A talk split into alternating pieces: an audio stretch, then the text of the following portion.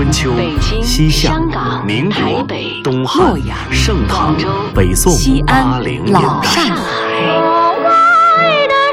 在历史的某个瞬间，带你我穿行千古的诗行。在世界的不同角落，与你我咫尺天涯的歌唱。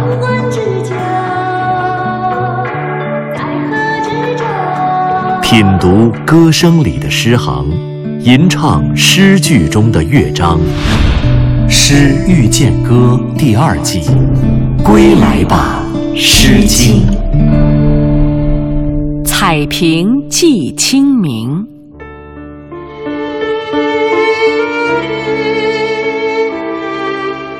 予以彩屏，南涧之滨。予以采枣，予彼行老。予以成之，为匡及举。予以相之，为齐及辅。予以奠之，宗室有下。谁其师之？有斋妓女。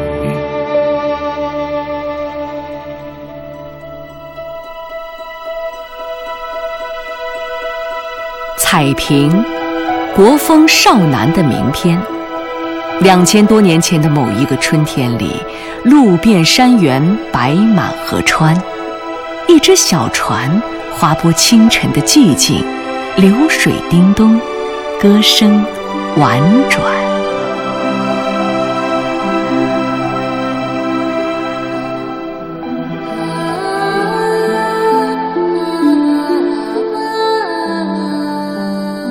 婉转的歌声走近了，清丽的面庞看清了。他划着小船，踩着南涧岸边的青萍和水藻。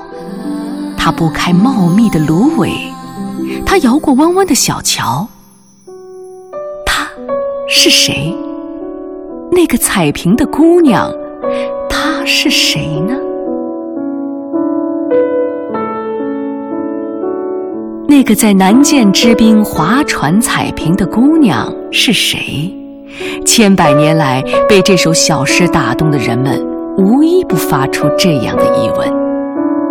毛传云：“古之将嫁女者，必先礼之于宗室，生用于，貌之以平藻。”原来，在遥远的西周，曾经流传着这样的一个风俗。它同样记载于《礼记》当中。西周的贵族家的女孩就要出嫁了，出嫁之前，她先要和全家人一起隆重地祭祀自己的祖先。祭祀用的祭品非常丰盛，肉要用新鲜的鱼，而菜得用青萍和水草。两千年前那个春天的早上。原来那唤醒清晨的彩屏姑娘，竟是一位即将远嫁的新娘。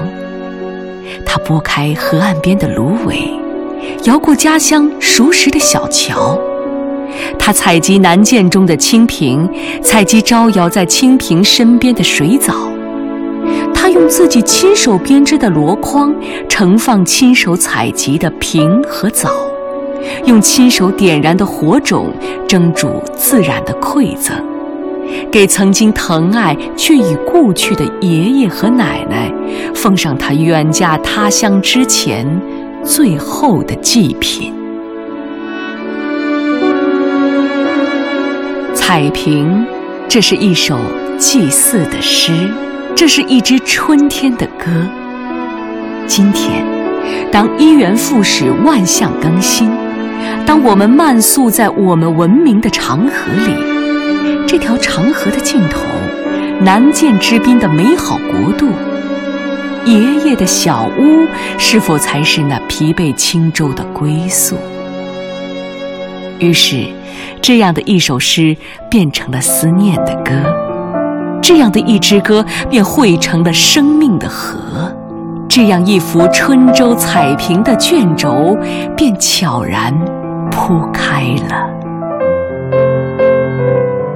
南涧行归舟，彩屏寄清明。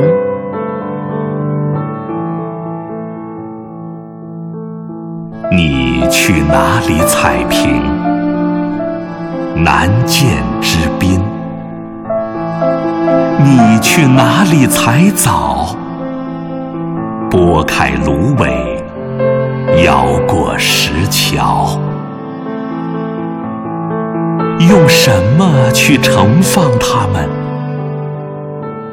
你编织的箩筐是竹条的梦，青藤的梦，熬煮着春天的金鼎，也分割着水火，静静的燃烧与静静的沸腾。云门的雅乐，你来自何方？推开爷爷的窗，推开爷爷的爷爷的窗，我面朝那清明的风，走上晴明的天空，祭坛的中央。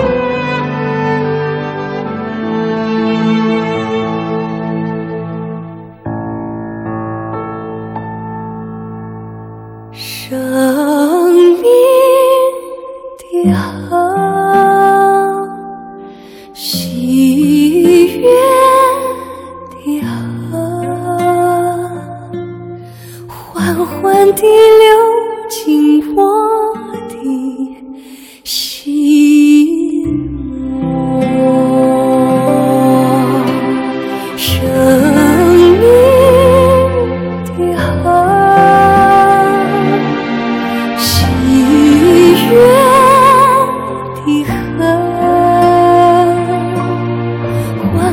滴流进我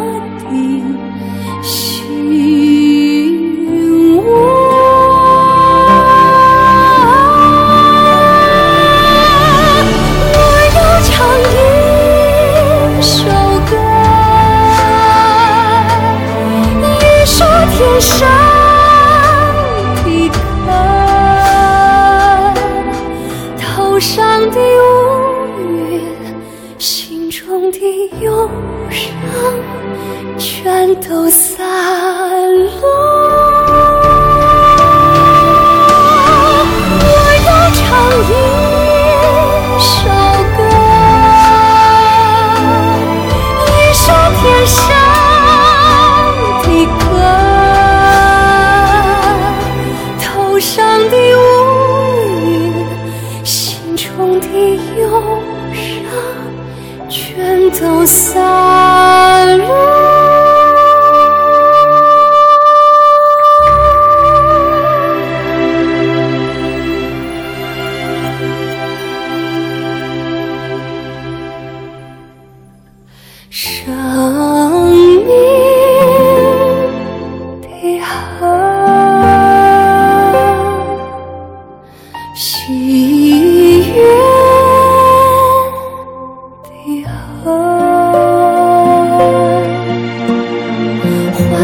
地流进我的心窝。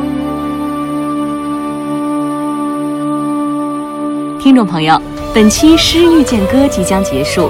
节目策划：全胜、钱琳琳、徐冰，制作人李晓东，撰稿刘滴川，主持人张外外，诗词诵读杨波、钟诚，录制合成杨琛。编辑郭芳慧、夏文，责任编辑柳鑫，监制赵永礼。